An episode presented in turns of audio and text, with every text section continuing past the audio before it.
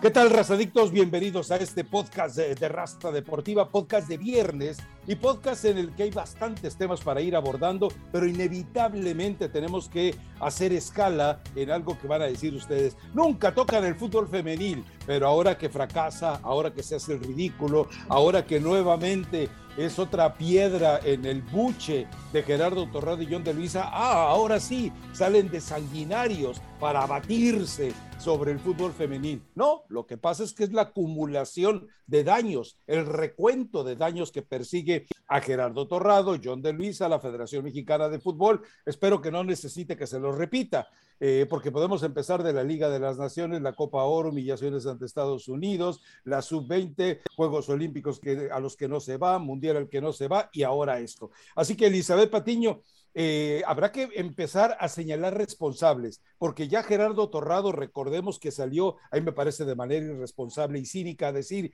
es que el ingeniero John de Luisa nos pidió que hiciéramos una revisión para no volver a cometer los errores. Bueno, pues apenas unos días después de que tenía que haber entregado su presupuesto de su revisión, ya se había presentado otro desastre, lo de la femenil. Y mira contra qué equipos, es decir, contra equipos eh, prácticamente amateurs, contra equipos con en los que el fútbol femenil está apenas en gestación, más allá de que sí hay algunas jugadoras, eventualmente de los eh, verdugos de esta selección nacional, que sí eh, tienen cierta experiencia que les permite por lo menos mostrarlo en la cancha. Pero Elizabeth Patiño, yo sí pido la cabeza de Gerardo Torrado para que, porque se viene lo de Qatar y lo de Qatar pinta para ser igual de desastroso. Y yo creo que John de Luisa ya debería abdicar al trono y decirle a Alejandro Iraragorri, pues éntrale tú al toro a ver si eres tan bueno, ¿no? Sí, es una situación complicada y efectivamente, bueno, era un viernes a toda la gente que escucha y ve el podcast, espero que sí nos estén viendo este viernes, eh, si no, pues voy a regar, ¿no? Pero eh, tiene que tiene que haber alguna consecuencia. Esa es una realidad. Ya son demasiados malos resultados.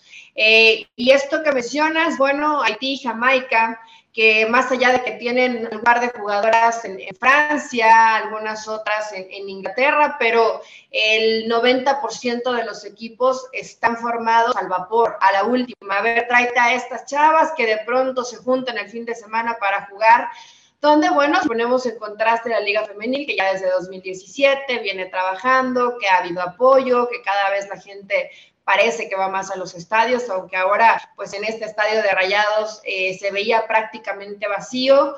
Eh, pero bueno, Rafa, creo que la directora técnica se, se equivoca y no le puedes tirar toda la responsabilidad pero cuando tienes tan pocos tiempos de trabajo y más allá de que ella habló del proceso y esta continuidad que ha tenido desde la sub-20 con estas, con estas jóvenes, eh, se nota que, que, de pronto respetó a ciertas futbolistas dentro de esta continuidad, pero no puso a las que están al mejor nivel. Yo creo siempre que cuando eres entrenador de una selección, pues no tienes tanto tiempo para trabajar y para unir eh, a jugadoras de diferentes clubes. Si Chivas acaba de ser campeón, si, eh, si Pachuca llegó a la final, quítate un y utiliza la base de este equipo. Claro, con jugadoras como Kenty Robles, que está en el Real Madrid, incorporas algunas piezas, ¿no? Pero de jugadoras que ya se conocen. Ayer veíamos la cara de, de Jaramillo, de jugador de jugadora de Chivas, pues obviamente con molesto porque entras faltando, o bueno, entras en el tiempo de compensación.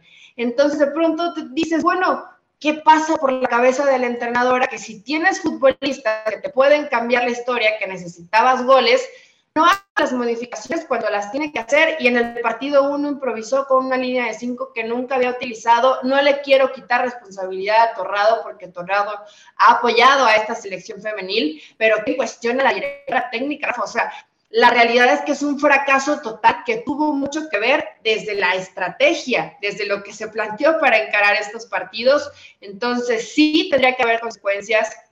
No te digo que, que corran a Gerardo Dorado. Si yo fuera Gerardo Dorado y tengo un poquito de dignidad, renuncio. Es que, ¿qué cuentas estás entregando a un par de meses de arranque la Copa del Mundo y que esto todavía, ojo, que podría ser peor? fracasaste, agarra tus maletas y vete, porque me parece que esto ya es insostenible, ¿no? Cuando parecía que la femenil podría limpiar un poco todo lo que ha sido un desastre con el fútbol varonil, pues resultó prácticamente lo mismo, ¿eh? No se salvan, ni el varonil ni el femenil. Ahora, me estás diciendo entonces que a final de cuentas de eh, Mónica Vergara lo que hizo fue hacer una gran Tata Martino, es decir, tiene jugadoras vetadas, tiene jugadoras preferidas, eh, decide eh, prácticamente con las vísceras, no con el cerebro ni el eventual conocimiento táctico. Eso es muy grave, porque entonces queda claro que las elecciones nacionales están en manos de gente que se maneja de manera biliosa, de manera que se, de gente que se maneja de manera visceral. Lo vimos en el caso de la sub-20 con Luis Pérez. Es decir, eh, volvemos al escenario de por qué si yo culpo a Torrado y a De Luisa. No cuestionan. Es decir, ya tendrían que haber cuestionado a Martino y tenían que haber cuestionado desde el primer partido a Mónica Vergara. Eh, de repente tienes a goleadores, estoy hablando goleador y goleadora, Chicharito y Charlín Corral, y de repente tú te preguntas, eh, ¿cómo te atreves a tomar decisiones que van en contra de tus principios como entrenadora? Y también cómo te atreves a creer entonces o a obedecer ciegamente si es un capricho desde dentro de la federación, porque recordemos, ¿dónde juega Charlín Corral? Bueno, pues en el enemigo número uno de John de Luisa, de Alejandro Iraragorri y también, por supuesto, de Emilio Azcarra Gallán. Sí, lo de Charlene, mira, en su momento con Cuello. Ella estaba de acuerdo con ciertas cosas, pero hoy ya era otro proceso, ya era eh, otro entrenador. Y sí llama la atención, fue, fue la goleadora de la liga. Y ayer hacía falta eso, Rafa. Cuando veías jugar a la femenil, necesitabas a esa futbolista distinta que tenga un mejor trato de pelota, Charlene, que es muy técnica y que la realidad es que ninguna de estas jugadoras, que hay muchas que son buenas, pues no tienen, no tienen, la, no tienen ese toque que tiene Charlín Corral. Entonces, pues sí, sí te falta, pero es muy parecido a lo que pasa eh, en la varonil con Chicharito, ¿eh? De pronto un veto que no se entiende muy bien, que te dicen que si procesos, que si no me gusta, que yo respaldo lo que se viene haciendo ya desde hace rato. Y es, eh, si no está Chicharito en la selección, creo que no, pues sí te cambia un poco, pero no va a ser el resultado final tan diferente. Si Charlino está en la selección femenil, sí te cambia, sí te cambia, Rafa, a lo que puedas llegar a aspirar, porque si es una jugadora que te ayuda mucho en la elaboración final de lo que quiera el equipo. Entonces, bueno, pues en el pecado llevarán la penitencia. Y no es que por una jugadora vaya a ser campeona del mundo, pero lamentablemente Mónica hace unos meses se equivocó diciendo que México estaba para ser campeonas del mundo. Entonces, cuando empiezas a prometer, pues te equivocaste, ¿no? Te equivocaste de principio a fin y tendrá que irse torrado y honestamente, y es feo querer que rueden cabezas, pero también Mónica fue responsable, ¿no? Habrá que ver si, si se le da continuidad o es mejor terminar este proceso donde además no hubo autocrítica. Dijo, no, pues son errores y lleva tiempo y hay que aprender nunca escuché la palabra fracaso y fue más que evidente que haya fracasado. Hay una posibilidad, ganarle a Estados Unidos, está complicado, y buscar boleto en repechaje. Está complicado, ¿no? Sí, a ver, es decir, pensar que vas a solucionar, en el caso de Torrado, todos tus fracasos acumulados con un maldito boleto a repechaje, que además está condicionado, como tú lo dices, a a perpetrar o más bien a conseguir la hazaña de ganarle a Estados Unidos, que hemos visto el poderío de Estados Unidos y que además es una cuestión personal para ellas el seguir teniendo, comiendo de la mano al fútbol mexicano, en este caso a nivel femenil, bueno, yo no veo ni remotamente alguna posibilidad.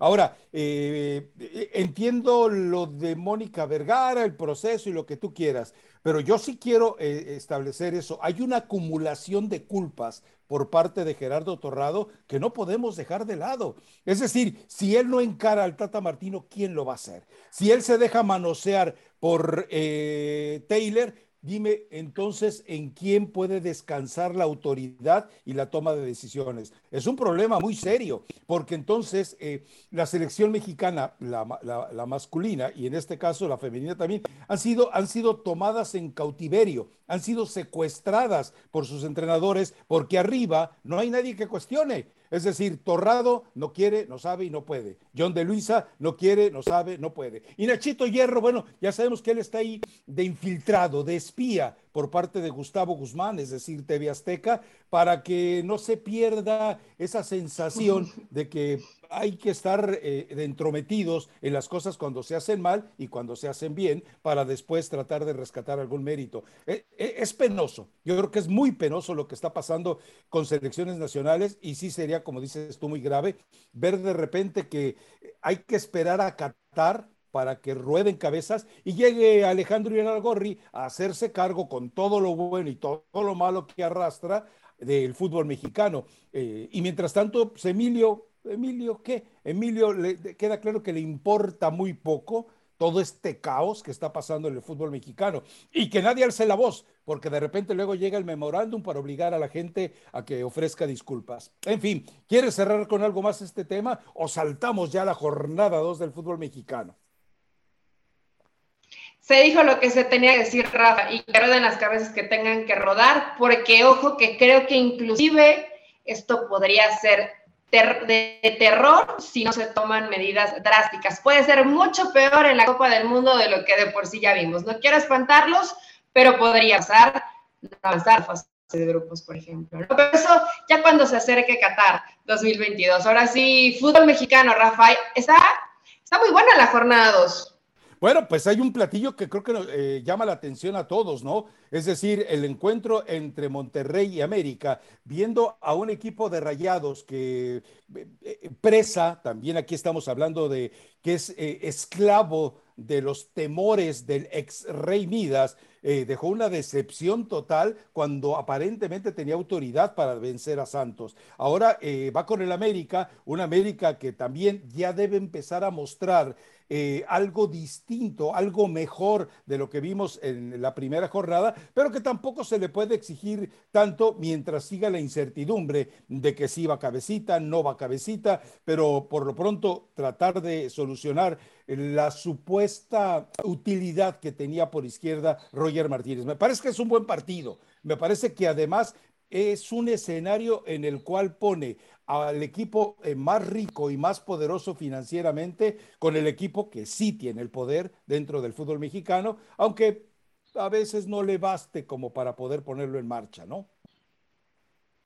Los ricos pueden tener lujos, pero no siempre tienen, tienen el poder, ¿no? En algún momento se habría que poner ejemplos podría ser Carlos Slim cuando fue parte de la sociedad de Grupo Pachuca. Tienes mucho dinero, pero no hay poder en el tema del fútbol, ¿no? Ya, ya después trasciende a, a otros niveles. En este caso, Rayados tiene mucho dinero, Rafa, pero el dinero con Rayados no compra la felicidad porque es un equipo que desde la dirección técnica a veces lo amarran, que es un equipo medio grisesón, que no lo veo con tanta sangre, que no lo veo con tanta personalidad ante una América que menos ha demostrado que está enchufado y que quiere entrenador y que tiene a lo mejor, yo le veo un perfil a esta América, ¿eh? un poco más humilde de lo que habitualmente vemos, pero a un, a un buen grupo, a un grupo comprometido. Al parecer en Rayados no va a haber modificaciones, salta el mismo 11 que vimos en la jornada 1, entonces es un cuadro bueno, es un cuadro bastante competitivo, ante una América que sigue todavía eh, antes de que, em, bueno, durante el tiempo que estamos grabando el podcast, sin garantizar que Cabecita Rodríguez va de arranque, ¿no? Entonces yo creo que sería una buena opción. En este caso, iría probablemente en la posición de Roger Martínez y ya el Tano decidirá quién es el centro delantero, quién es el punta de este, de este América, que es el que probablemente eh, aparecerá en esta fecha 2. Es un partido interesante donde creo que América puede competir bien, pero ojo, que este rayado, si Bucetich se quita la suma de todos sus miedos, Rafa, puede, puede hacer sufrir al América. América América de pronto Atlas fue muy calculador en la fecha 1 y jugó más a no perder, pero si estos rayados se animan en su cancha, eh, creo que la me la podría pasar mal. Tú me la podría pasar mal. Yo creo que, eh, a ver, eh, me parece que le estás dando demasiado crédito, estás siendo demasiado generosa, demasiado benevolente con un entrenador que sí demuestra que puede, con los recursos que tiene, con el equipazo que tiene, generar eh, eh, un equipo ganador, un equipo espectacular, un equipo que además te pudiera plantear lo que todo entrenador quiere y tú lo debes saber. Cuando como entrenador tienes una capacidad con tus hombres de manejar tantas posibilidades tácticas, tantos recursos, debe ser el hombre más feliz del mundo, porque de repente para atacar en un tablero de ajedrez, en el caso de Monterrey, no tienes peones. Sí, sí tiene peones, o sea, los casos perdidos de Gallardo, Pizarro y compañía, pero eventualmente también tiene numerosos alfiles y caballos de batalla que en el ajedrez son valiosísimos. Y de repente, cuando tienes la autoridad futbolística de imponer un marcador, generar un escándalo, darle una alegría a tu gente, de repente reculas, de repente te culipandeas como técnico y te refugias de manera lamentable, como lo hace Bucetich, como su forma de vida, como su forma de proceder. Entonces, eh, yo creo que si esperamos... Eh, eh, porque te escucho a ti muy optimista, si esperamos que Bucetich le suelte la rienda a todos esos caballos de batalla que tiene, bueno, debería ser un buen partido y sí, estaría de acuerdo contigo en que es el favorito, pero si eh, vuelve a ocurrir lo mismo, va adelante en el marcador y decide replegarse y meter a, los desechos tóxicos que tiene, cito de nuevo a Gallardo, cito de nuevo a Pizarro, entonces eh, simplemente va a entregar el partido. ¿Tú, ¿Tú, apuestas porque por primera vez en su vida va a ser valiente Bucetich? No, hombre. quiero pensarlo, quiero pensarlo también, inclusive por el tema del espectáculo, ¿no? Porque si de pronto eres ah. demasiado reservado, eh, creo que América eh, no le va a molestar el que si le cedes un poco la iniciativa, por momentos la tomará, por momentos no, es un equipo calculador, el de Tan Ortiz. Y Rayados, a ver, quiero pensar, estos de tu gente están muy enojados con él porque el partido uno le dan la vuelta. Te armaron un equipazo, pues a ver, Rafa, juégate tus cartas, ataca, si un equipo que propone, si un equipo valiente, y además que si lo dijeras, bueno, voy a ser valiente, pero si soy valiente me voy a comer cinco goles, pero realmente si Rayados es valiente, ojo, para mí podría inclusive hasta golear al América, podría ser, tiene gente para hacer, tiene un muy buen equipo Rayados, hay que ver qué manda Víctor Manuel Bucetich. No tiene nada que perder y sí mucho que ganar. Es la fecha 2 que demuestre que este equipo ya tiene algo, no solamente dinero, que tiene sangre, que tiene espíritu, que realmente les dolería perder ante el América en su cancha. Que Funes Mori despierte. Creo que Aguirre lo veo que, está enchufadito. Bueno, Berterame ya dice que siempre soñó y solo le faltó besar el escudo con estar en rayados. Bueno, pues entonces ahí está todo servido para que le salgan bien las cosas. Me imagino que Joao Rojas ya está listo para este partido y coincido contigo en que si no aparece mucho Pizarro y por ahí Héctor Moreno y Gallardo, la cosa puede ir mejor. Estamos hablando de tres jugadores que si no los pones, Bucetich, no pasa nada. Es más, te puede ir mejor en el resultado. A ver, tú hablabas del término si Monterrey ataca. Es que si Monterrey ataca con todo lo que tú mencionabas, eh, empezando por Ponchito, si está Berterame, eh, obviamente con Aguirre, pues, Funes Mori hasta puede prescindir de él, eh, si Maxi Mesa tiene otra de esas jornadas inspiradoras, cuando tú atacas con semejantes tanques, con semejantes bulldozers, ¿qué es lo que pasa? Que de repente el adversario de lo que menos se va a acordar es de atacar el América eh, va a entender que si se, que se intenta contrarrestar aquello jugando con fútbol ofensivo, lo van a masacrar. Y entonces, mientras Monterrey y Bucetich tienen que entender eso, mientras más generes y mientras más rica sea tu facultad y tus facultades de ataque, el rival se atemoriza y el rival se repliega y el rival se atrinchera y el rival entonces se olvida de tratar de hacerte daño. ¿Por qué? Porque entonces el miedo se cambia de escenario. Pero el problema es que el hombre más miedoso en la cancha en este partido, pues es el ex rey Midas o el actual rey Miedos, ¿no? Rey Miedos no he sacado. Hay un jugador distinto que pueda romper un poco y que creo que sería la llave del América que va a estar para mí contenido un poco atrás y ese es Diego Valdés. Si de pronto pueden encontrar esa puerta entre líneas, pueden hacerle daño a Rayados. Si no, Rafa, no le quieras vender espejitos a la gente. América es un equipo que le va a costar. No tiene mal plantel el Tan Ortiz. Pero ante estos, ante estos equipos con tantas posibilidades como es Rayados, yo sí creo que Bucetich, a ver, vaya, es fecha 2, si pierde el partido, tú sabes que en Rayados tampoco pasa nada, o sea, no lo van a correr, no le van a, o, Julio Davino va, va, a bajar y lo va a cuestionar, oye, ¿qué está pasando, Víctor Bucetich? Pues no, no va a pasar nada, por eso te invitamos, te invitamos, Rey Midas, a que te arriesgues, a que te animes, aunque te la América demuestres que ese presupuesto se puede haber perdido en la cancha. No le hagas caso a Rafa, no es el Rey Miedos, es el Rey Midas hoy ya más precavido. Uno con la edad, ya cuando te vas poniendo grande, pues tomas menos riesgos. O tú te arriesgas mucho. Yo todavía, bueno, así sigo tus recomendaciones reggaetoneras. A ver, es que aquí hay algo muy puntual con todo esto que estamos eh, eh, platicando. Pides una transformación radical de, de, de Bucetich y no nos la va a ofrecer. E, es decir, para él lo más importante es ir sumando puntos y tratar evidentemente de conseguir el resultado que más le convenga. Estoy de acuerdo contigo, está en casa, la gente está enojada, él está en deuda, le dieron todo lo que quería, pero ¿cuántas veces ha vivido así Bucetich y ha terminado simplemente eh, recluido en su propia madriguera porque no le alcanza para más? Entonces, eh, lo que tiene razón es en lo de Davino. Entre Duilio Davino y Gerardo Torrado, el único cordón umbilical que los une es la pusilanimidad y los timoratos que son ambos. Pero bueno, en fin, eh, hay otros partidos muy interesantes y yo hay uno que en verdad eh, quiero pensar en que vale la pena saborearlo. Es el hecho de que Pachuca, que cerró la jornada número uno con una buena exhibición, tiene ahora que visitar a Cruz Azul. Y Cruz Azul que nos dejó sensaciones diferentes en la primera jornada, ahora me parece que ya está muchísimo más compenetrado mientras sigue buscando refuerzos, eh, mientras sigue tratando de conseguir eh, un par de jugadores que ha prometido a su afición, que aparentemente podrían ser uruguayos. Eh, lo de Luis Suárez, él mismo ya dijo que no le interesa estar en México, pero yo creo que eh, eh, ese es un buen partido, porque Pachuca sigue jugando a lo mismo y Cruz Azul tal vez se atreva a jugar un poco más a lo que le permite su plantel. Fíjate, aquí sí tengo duda. Bueno, estoy muy posible cambiados, eh, pero con Cruz Azul, Rafa, por lo que vi en el partido de los campeones, campeones, campeonísimos, ah.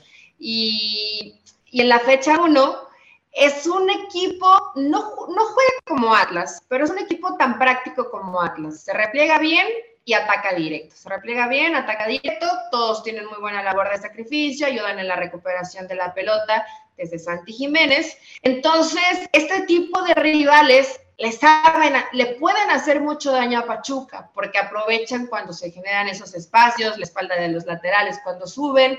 Creo que si Cruz Azul es parecido a la versión de la fecha 1, eh, le puede hacer pasar la mala a estos tuzos que, a ver, ganaron el partido, pero pues pobrecitos gallos, Rafa. A mí honestamente Pachuca no me encantó, no lo vi tan dinámico, no lo vi tan tan, tan explosivo, yo sé que era la fecha 1, va, va, a ir mejorando conforme avancen las jornadas, pero en este encuentro, por la forma en que hemos visto de Cruz Azul, que todavía es una eh, incógnita, qué tanto nos puede ofrecer, qué tanto se va a arriesgar el entrenador, si va a modificar, si siempre va a jugar así. Creo que la postura de la fecha 1 sería extraordinaria para encarar este partido de la fecha 2 y podría sacar buenos resultados. Pachuca manda bien en el torneo mexicano, pero en esta forma, cuando le cierras espacios y lo esperas, es cuando más daño le puedes hacer. Cuando le juegas de tú a tú, habitualmente los rivales sufren, ¿no? A ver, a ver, es que también esa, me parece que esa es una estrategia de puritito viedad. Es decir, cuando le quitas la pelota, cuando le cierras espacios, cuando eso, cuando haces eso y lo haces bien, a cualquiera en el mundo, en el mundo, le puedes ofrecer resistencia. Yo creo que, a ver, sí, de acuerdo que Pachuca eh, parece que lo tomó hasta con parsimonia el juego contra Querétaro, entendamos algo, también tuvo una pretemporada muy corta eh, ¿Por qué? Bueno, pues porque evidentemente siendo finalista tenía que correr eh, totalmente ese riesgo. Pero yo sí creo que puede ser eh, el, partido que nos demuestre que Pachuca, lejos de traicionarse y con las, la colección y selección puntual de los hombres que tiene, nos puede, nos puede seguir manteniendo con la ilusión de verlo cada fin de semana. Y vamos con otro partido que también me parece que nos puede ofrecer cosas muy interesantes. ¿Por qué? Porque el Toluca de Nacho Ambriz, este Toluca con ocho refuerzos, con un recambio absoluto en lo que pretende hacer en la cancha y enfrentándose a un adversario como es precisamente el Atlas, eh, creo que le puede pegar una sacudida al Atlas por las eventuales ausencias, porque, insisto, está apenas en su fase de pretemporada y porque Toluca, que le falta todavía mucho trabajo, estoy de acuerdo, pero tiene ya por lo menos, ¿sabes qué? El entusiasmo de querer jugar bien. Y cuando un equipo, cuando los jugadores te manifiestan ese entusiasmo de querer jugar bien y solidaridad y aceptación de lo que les está requiriendo el entrenador, me parece que eso está ordenado de manera magnífica. Debe ser un buen partido de fútbol. Ojalá Toluca pepene pronto un gol para que de esta manera obligue al Atlas a tratar de manifestar lo mejor que tiene dentro de su, de su poder, ¿no? Sí, Atlas y Pachuca van a sufrir. Yo creo que los dos les, les va a costar porque si no hiciste pretemporada te, te, va pesando y sobre todo en Atlas a lo mejor que, pues, que tiene jugadores físicamente al 100%, ¿no? Como es el caso de les cae de pronto la salación ya de tantos favores arbitrales, ¿no es cierto? Es, es bromita. Bueno, ya no, no, no, no, no, no. no se les lesiona, entonces ya es otro jugador con el que no van a contar. Pero este, este partido, Rafa, a ellos que siempre esperamos, ¿no? A, la América, a las Chivas, al Cruz Azul, pero creo que este puede ser el mejor partido de, la jornada, porque Toluca es ese rival que vimos que contra un, un, Necaxa que de pronto era como esos boxeadores eh, fajadores, que van y reciben golpes y siguen aguantando, pero van y te atacan. Atlas sabemos eh, la forma de jugar que no la va a cambiar, entonces eh, al menos con León, Nacho Ambriz no cambió la postura. Cancha donde se paraban, cancha donde iban y proponían. Entonces, van a estar jugando de locales ante un rival que te espera y que tiene un nombre arriba como, como Julián Quiñones, ¿no? Que te puede, puede no tener ninguna opción durante el partido. Dale una, y te la resuelve, ¿no? Entonces, eh, su fiel mosquetero, que es Fuch, no está, creo que ahí sí demerita mucho lo que puede hacer este Atlas en ofensiva, no ha encontrado, digo, Coca, y creo que no tiene a un jugador como Furch que te ayude tanto a segundas, segundas jugadas y constantemente bajándole balones a Quiñones. Eh, y bueno, esto Luca tiene que ser valiente, tiene que arriesgar, que ojo que no lo vi tan solvente en defensiva a Toluca, Rafa. Me, preocupó un poco la defensa de Toluca, pero bueno, ya tuvieron una semanita más de trabajo, ¿no? Sobre todo Mosquera lo vi como que apenas está ahí tratando de, ubicarse bien ahí en la central. Sí, a ver, es que también entendamos que eh, si hablamos de que no ha tenido pretemporada Atlas, Tampoco podemos decir que la pretemporada de Toluca ha sido completa cuando fue prácticamente sumando piezas y estas piezas todavía tienen que adaptarse al resto de los componentes del equipo y algunos recuperar la memoria de lo que quiere Nacho Ambriz. Por eso e, este partido me parece que llega demasiado pronto. Es un partido que nos hubiera gustado tal vez que se aplazara un poquito más para que los dos equipos tuvieran prácticamente lo mejor de su arsenal. Es lo mismo que en el partido de, del caso del de, América contra Monterrey o tal vez en el partido de Cruz Azul contra Pachuca, pero eh, el calendario es así. Ya sabemos que lo manipulan, ya sabemos que antes de aprobarlo prácticamente tiene que ser palomeado por las televisoras. Entonces todo esto nos deja muy en claro que hay un escenario muy puntual de, precipitación. Entonces, pero yo creo que el partido eh, debe ser bueno. Yo sí espero eh, que Toluca ponga en predicamento al Atlas y que obligue al Atlas que tiene además, eh, digo, la verdad es que se armó muy bien el Atlas, que entiendo que no va a tener la capacidad de, mostrar así de, manera explosiva e inmediata lo que tiene en el plantel, pero yo creo que se armó bastante bien con ganas de eso, del tricampeonato, ¿no? Y ese tricampeonato te lo dije hace varias semanas y te lo repito hoy, lo veo más cerca que sea tricampeón del Atlas que a todos los demás aspirando eh, genuinamente al título, ¿eh? Pues sí, sí, porque es el único equipo que nos da seguridad de qué va a ser, cómo va a jugar, cuál es el plan de Diego Coca y eso no lo va a modificar. Es el único, Rafa, todos los demás equipos pueden ser incógnita, ¿no? No creo que ellos sí Pachuca, pero yo a Pachuca, pesar de que es un gran equipo y que probablemente sea de los que mejor juegan el fútbol mexicano, de pronto creo que no tiene a lo mejor el plantel suficiente para resolver cuando se le, comienza, se le comienzan a complicar las cosas a Guillermo Almada y ha cambiado su forma y nunca la va a cambiar, ¿no? No le importa perder las finales, no le importa perder los partidos. Si nunca lo cambia, pues va a jugar muy bonito, pero no va cambiar, al menos el fútbol mexicano eh, con, con, Pachuca y Atlas es el amplio favorito. Para mí sigue siendo, ¿eh? a pesar de que la fecha no ganó, pero ya hay algunos que, que me gustaría que estuvieran ahí. Me gustaría que estuviera Toluca, me gustaría que estuviera Cruz Azul, que lo veo como con empaque, me gustaría que llegara América, Chivas me gustaría, pero pues pobrecito. Tu Bucetich no sé, y tu no sé Rey si. Miedos, tu Rey Miedos no lo pones ahí. Bueno, a ver, eh, vámonos a, a, al resto de los partidos donde hay situaciones tal vez de morbo, de interés, más que de un atractivo fundamental. Eh, Miguel Herrera, eh, con, con esa forma de autoperdonarse, con esa falta de crítica en el partido de la fecha 1, ahora se va a encerrar en Mazatlán. Lo de Mazatlán, yo sí pensé que iba a alcanzar lo de eh, Caballero, lo del Chaco y lo de Mascareño para continuar lo que habían hecho en el cierre del torneo anterior. No, ahora cuando tienes dos jugadores que de repente te manifiestan ese afán por el cinismo, la holgazanería y, y, y la desidia, como los casos de Benedetti y Marco Fabián, que, son los hombres que supuestamente te van a generar talento, entonces sí, no hay técnico que pueda con ello. La verdad es que eh, si no logra eh, despertarlos este trío de cabezas que está al frente de Mazatlán, no van a poder eh, ni remotamente tener un cierre como el torneo anterior. Y en el caso de, Tigres, bueno, pues el, Miguel Herrera dice que no pasa nada. Miguel Herrera dice que no tienen problemas en defensa. Miguel Herrera se molesta porque lo multaron eh, con 15 mil dólares por andar de hablador otra vez. No va a aprender nunca.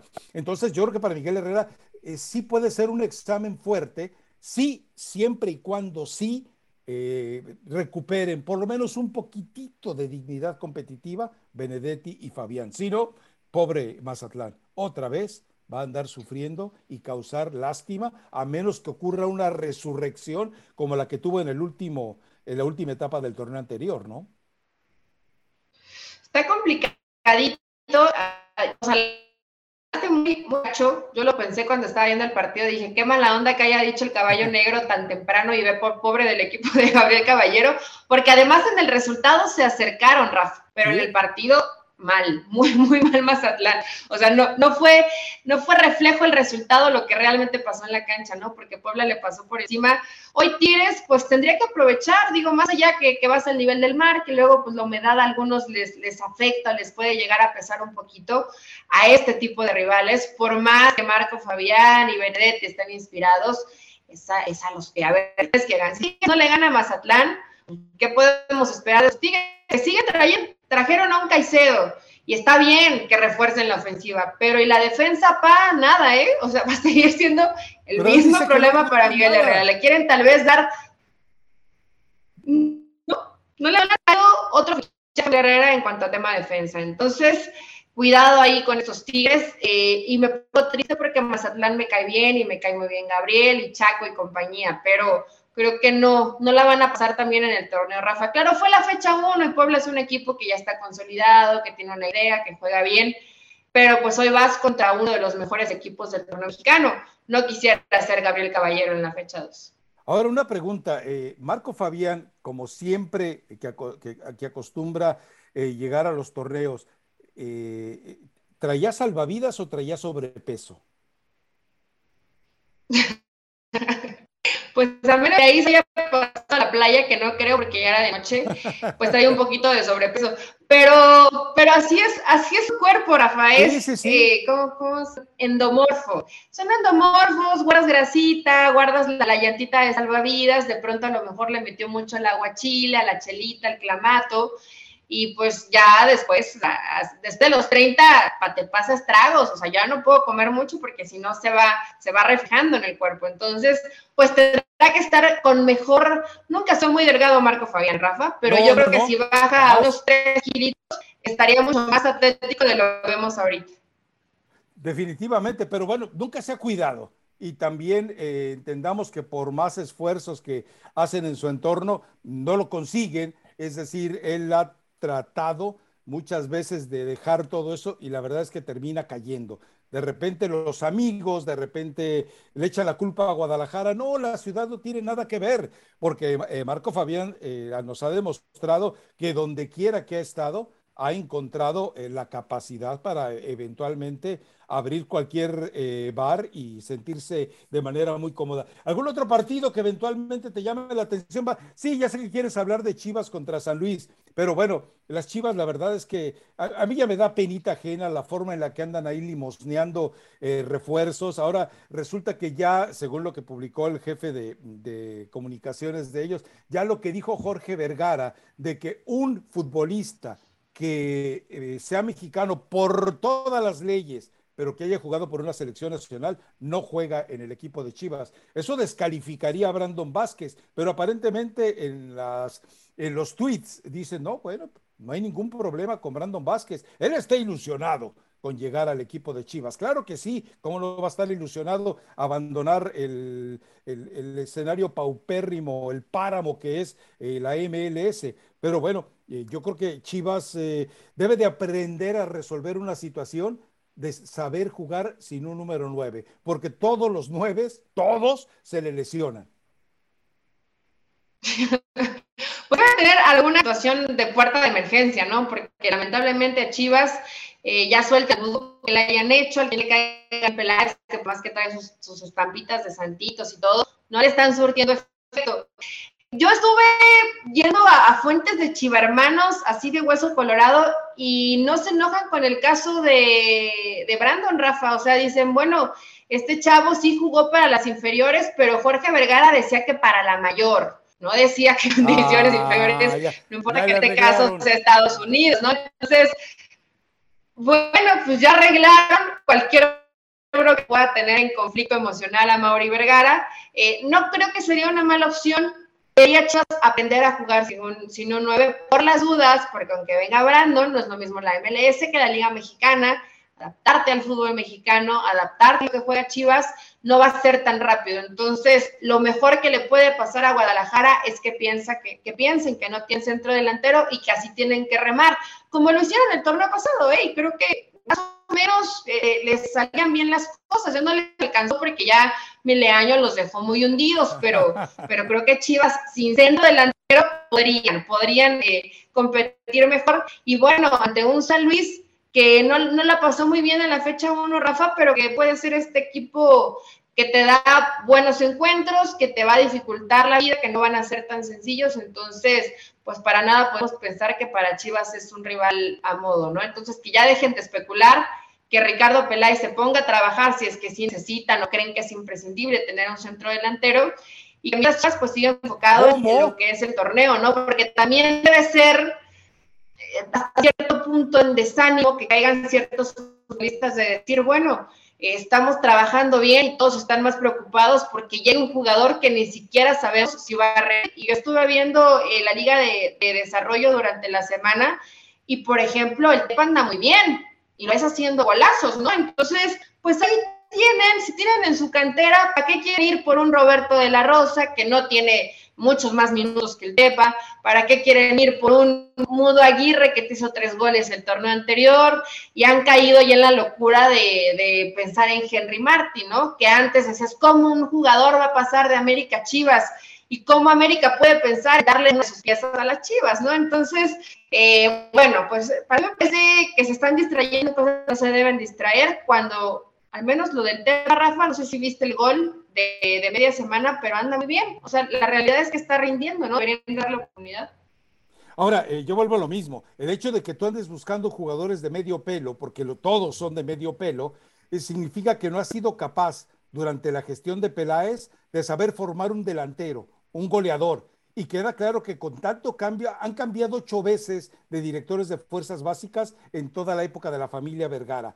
Así no puedes empezar a germinar jugadores. Es imposible. Si de repente eh, te ves en la necesidad de cambiar con, con lo que inició Westerhoff, luego con Efraín Flores y José Luis Real, que trataron de seguir la escuela de Westerhoff, luego metieron a Benaiges, luego eh, no sé quién más trajo Paco Palencia, eh, y luego llegó Marcelo Michele Año, luego recordemos que antes de Leaño estuvo Matías Almeida tratando de basurear con su gente las fuerzas básicas, y ahora ponen a Mariano Varela, que lo único que ha hecho es tratar de meter piltrafas como la Chofis eh, por esa alianza que tiene con Promofood. Entonces, ¿en manos de quién está Chivas? De gente poco inteligente para manejar toda la maquinaria deportiva. Y sí, es una ofensa para ellos mismos tener que ir a buscar jugadores de medio pelo porque no son ni siquiera capaces de patrocinarlos ellos mismos. Pero bueno, dejémosle un último espacio a la MLS. Se viene un partido interesante este viernes. Es decir, normalmente nunca hablaríamos del encuentro entre el LAFC y el Galaxy. Sí, que es un clásico inventado, que el clásico del tráfico. Recordemos que el LAFC son los rescoldos, los, las obras, los supervivientes, las plañideras de lo que fue Chivas USA. Eh, pero bueno, hoy eh, no va a estar Gareth Bale, pero bueno, ya Carlos Vela advirtió que va con todo, Chiellini como que sí, como que no, pero bueno, eh, por primera vez, porque los dos jugadores han quedado en deuda con la MLS, por primera vez van a estar en la cancha Chicharito y Vela frente a frente, a menos que pase una desgracia y que en la eh, fase de calentamiento alguno le dé un tirón, le salga un juanete, le aparezca un callo o pase lo que nunca nos hemos podido imaginar. Pero creo que es la primera vez en la que, bueno, de hecho va a ser la primera vez en que estén los dos y esto llama la atención. Yo te pregunto algo, Elizabeth Patiño, para saber a qué le tiramos en el podcast de lunes. ¿Qué partido vas a ver? Porque hay dos partidos eh, de la Liga MX a la misma hora en que se va a jugar el partido del, de la MLS entre el Galaxy y el LAFC, que es un cuento de clásico, pero sí, evidentemente, eh, creo que el aficionado mexicano se puede sentir más atraído por este juego que Mazatlán Tigres o Puebla contra Santos. El Puebla ya es un poquito más tarde. Eh, según yo, hasta la hora del Mazatlán Tigres. Y inevitablemente me iría por, por el clásico del tráfico, Rafa. Pues se lo han inventado en Los Ángeles y está bien, pero no hemos podido ver, ya deja tú de en el mejor momento, ¿no? Que realmente se enfrenten Carlos Vela y Chicharito, que ya en, una, en un tono muy políticamente correcto, sí, te odio y quiero ganarte y, quiero, pero medio fresón. E, e, esta rivalidad es medio, medio delicada, medio fresón, o sea, no, no, no, se sueltan la greña, no agarran el sartén, no, esto es como de, sí te odio, pero te amo y te voy a abrazar en la cancha, ¿no? Entonces, está bien, los quiero ver te genera morbo, eh, creo que para eso los llevaron y los llevaron desde el minuto uno, ¿no? Para que se enfrentaran en este clásico y por una u otra cosa no, no ha podido pasar. Entonces, esperemos que al menos en la cancha den buen espectáculo. Rafa, eh, Carlos Vela se le ve bien físicamente y Chicharito pues ha estado ahí, ¿no? Más o menos regular, cumpliendo con goles, con un cuidado especial. Lo vemos meterse a, a, tinas llenas de hielo y en estas situaciones de mejor recuperación física. Entonces, están enchufados o están metidos y con la pena, pero a tu Miguel Herrera, que le pones casa y todo, lo veo en la repetición. Así lo veo, pero prefiero ver un poquito más tarde. No, y la, otra opción es Tijuana contra Juárez. O sea, ¿tú crees que alguien, si, lo pones en vivo, diferido, todo el mundo va a decir, eh, todos los chilla hermanos se les van a rodar las lagrimitas, van a decir, mira, ahí están los dos jugadores que quisiera tener para que rescaten de esta miseria a mi equipo. Bueno, pues sí, pero no les queda más que verlo de esa manera. Yo creo que hoy, eh, en la noche de viernes, el mejor el, partido más morboso, no puedo hablar de espectáculo, que se presenta en una noche de viernes es el de la MLS por encima de las tres ofertas, más allá de la situación del horario que te puede presentar el fútbol mexicano. Yo creo que por morbo y porque, sí, estoy de acuerdo, a mí me parece que es así como, como, como pullas eh, previas a un partido de voleibol entre quinceañeras. Muy fresa, ¿no? Es así como, como de te odio porque usaste el mismo color que yo voy a usar y no voy a ser la protagonista del evento. algo así, algo así es esta pelea entre Javier Hernández y Vela. Pero bueno, Rafa, puede, y espero que no pase porque además quiero verlo y me voy a sentar desde muy temprano para estar en la previa, pero a lo mejor ya hay más espectáculo en la tribuna que lo pueda pasar en la cancha, ¿eh? Y tú lo sabes, ¿vas a ir? Fíjate que tengo, una invitación, de hecho tenía la invitación para ir al palco de honor, gracias a mi amiga María Isabel Muñoz, pero una situación totalmente familiar eh, no me lo permite, entonces si no lo veo directo por televisión, bueno, pues ya sabes que el celular te salva de todas esas situaciones, ¿no? Así que sí, voy a estar al pendiente de, este partido que, insisto, eh, sí tiene, te genera ese morbo, ¿por qué? Porque yo creo que mucha gente con lo que pasa en la cancha, la repercusión inmediata va a ir al Tata Martino, ¿eh? Si por ahí los dos tienen una buena actuación, va a ir al Tata Martino. Recordemos que el fin de semana eh, la, la, selección felicitó al resto de los componentes del Galaxy que estuvieron también en la selección. Y al Chicharito que marca un gol, lo ignora. Al Chicharito que marca un golazo, lo ignora. Felicita a todos. Araujo jugó los 90 minutos con el Galaxy y Chicharito lo ignora. o sea, y es un bullying silencioso de la selección mexicana, ordenado por John de Luisa seguramente contra Javier Hernández. Sí, ya. Y eso a mí, a mí eso sí me ha molestado, Rafa, porque el jugador puede, puede no, puede, pueden tener todavía problemas que para ellos tienen solución, ¿no? Pero si está haciendo, además, que habitualmente está goles y nunca lo mencionan en sus redes sociales, eh, a lo mejor porque no ha sido parte del proceso, pero he visto algunos que ya tienen buen rato de no estar en selección mexicana y también los consideran dentro de, sus redes sociales. Pero yo deseo entonces, como ya me la dijo, no, yo no regreso, pues que le vaya mejor al Chicharito, ¿no? Que, que meta dos, tres goles, que le pasen por encima al LAFC y así meten predicamento a Gerardo Martino. A ver qué va a hacer. Está, está todo en ruinas en este momento, Rafa. Creo que es meterle un poquito más de leña al fuego de que Torrado tendría que decir, pues gracias, pero ahí les dejo su chama, ¿no? No pude, ni modo. Pero en fin, bueno, eh, recomendación musical, Elizabeth Patiño, para cerrar este podcast, que sí lo van a tener en audio y que todavía estamos esperando que los pequeñitos problemas técnicos se solucionen para que usted lo tenga en video. Espero que cuando esté Eli, ustedes tengan la imagen de Eli y que cuando esté yo, pues lo llenen de fotografías, videos y todo lo demás para que no le eche yo a perder a usted la digestión correctamente. Pero recomendación musical, Eli. Hoy vienes más elegante que la vez pasada, Rafa. Qué bueno que la vez pasada no salimos y que en esta ocasión, pues sí salimos, que vienes, agarró su, camisa de gala, déjenme platicarles que se tardó en regresar porque que estar presentable para todos. Saqué de la lavadora, Eli. Mi recomendación es de... tiempo de plancharla.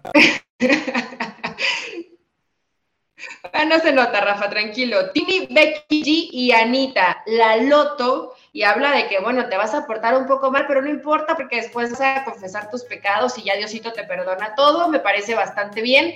Nos faltó un partido, Rafa, que es bueno, Leo contra Pumas, si quieres nada más para mencionarlo de última puede ser un buen encuentro. León gustó en la fecha 1 y Pumas, eh, vamos a ver si ya eh, utiliza todo su arsenal en ofensiva. Nada más que no le den, espero que en México no le den licencia, que no dejen manejar al Tutu Salvio, porque este no se sabe comportar al volante, pero de ahí en fuera creo que en la cancha le, va a rendir bien a Pumas. Otro buen partido de, de esta jornada 2 del fútbol mexicano. Bueno, y ya que mencionas a Pumas, también comentar que eh, lo de Dani Alves está todavía ahí.